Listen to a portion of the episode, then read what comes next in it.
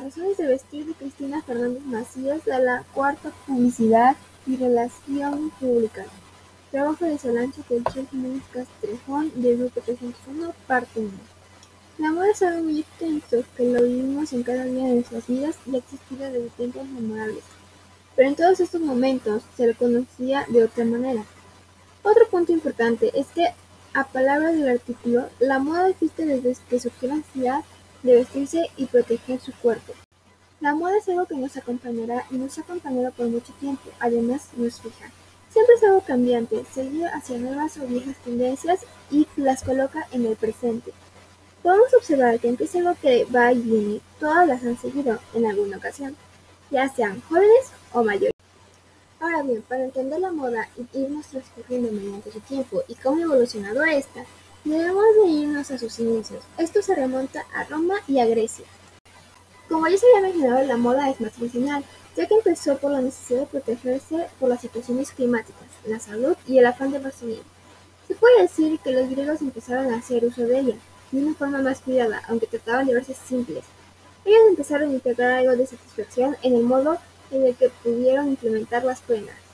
Pero en realidad, el que más tomó fuerza fue el Imperio Romano. Este no dejaba atrás el sentido de la funcionalidad y le agregaron algo más personal y social.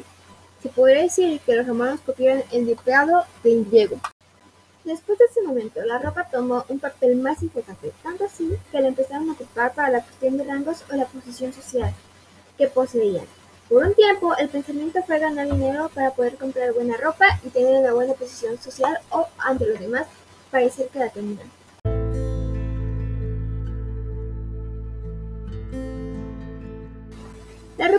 Un papel importante entre las personas, ya que vestirse bien lo tomaban como una forma de honrar a los dioses. Esto dependía del color que vistieran, haciendo homenaje a un dios o a otro. De igual manera, los mercados romanos empezaron a procurar más el textil, entre la relación de calidad y precio, porque este era un buen mercado en la industria, ya que las personas con grandes ingresos estaban dispuestos a pagar lo que fuera por telas de muy buena calidad. Gracias a esto, se generó un gran mercado de textil y hasta llegaban a hacer comparativas de uno y otro, mercader o negocio.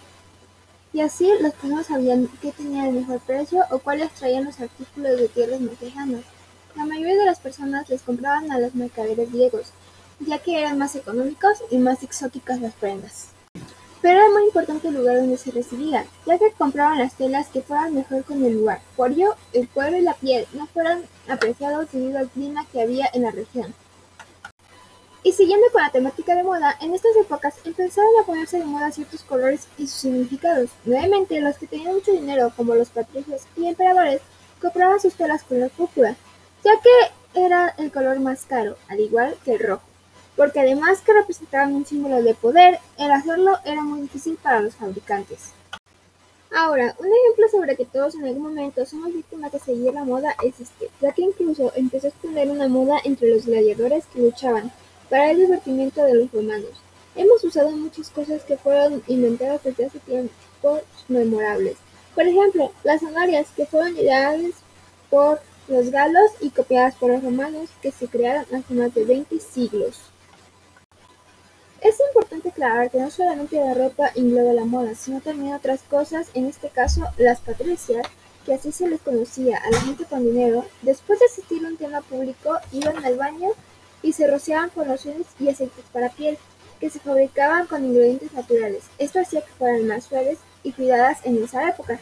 Esto se puede considerar los primeros productos de belleza o también estaban de moda y se podrían considerar más bellas a las mujeres de piel blanca y cabello rubio, puesto que por estar en un país caluroso y donde había mucho sol, la mayoría de las mujeres son de piel morena y cabello moreno.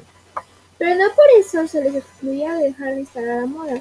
Para este entonces existían las fashion victims, las cuales, como el nombre lo dice, eran las víctimas de la moda.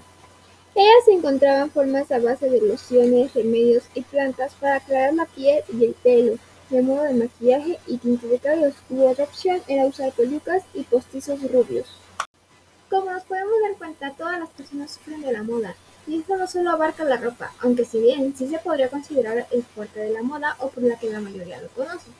Hombres y mujeres pueden usar esto, no hay ningún problema, ya que existe algo para cada uno. Y con esto concluyo la primera parte del artículo y el podcast. Espero lo pueda disfrutar y gracias.